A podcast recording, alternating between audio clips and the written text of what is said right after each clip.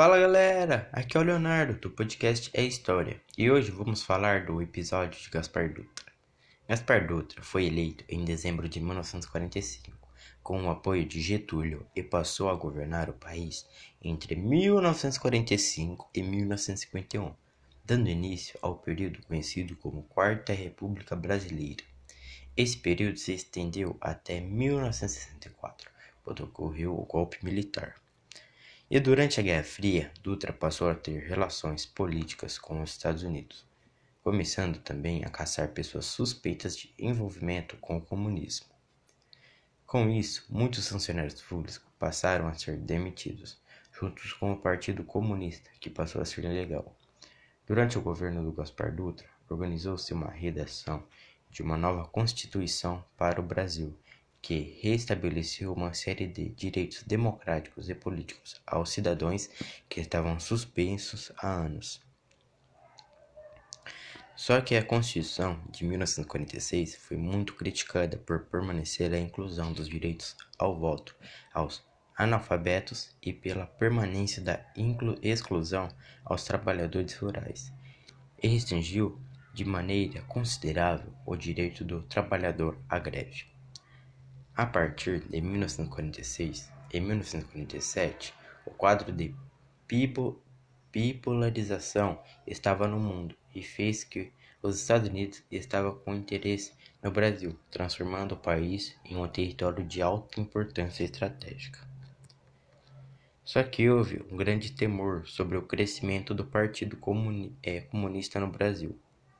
Havia conseguido cerca de 9% de votos na candidatura de Ledo Fiuza.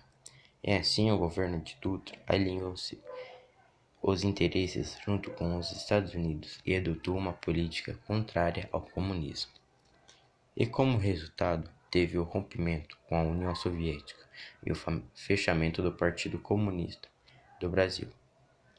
E lá em 1948, a ditadura dos políticos pelo PCB foi cassada. No campo de economia, os governos de Dutra impôs um incentivo de importação de bens de consumo como forma de combater a inflação. Só que Dutra não esperava que isso traria como resultado esvaziamento nas reservas cambiais do país e fez que o governo abandonasse essa política. E para ajudar Dutra, não promoveu investimentos adequados para a industrialização do Brasil e contribuiu para o aumento de custo de vida. E para tentar arrumar toda essa cagada na economia, Dutra propôs o plano de SALT, em que o Estado determinava os interesses nos investimentos em que em áreas públicas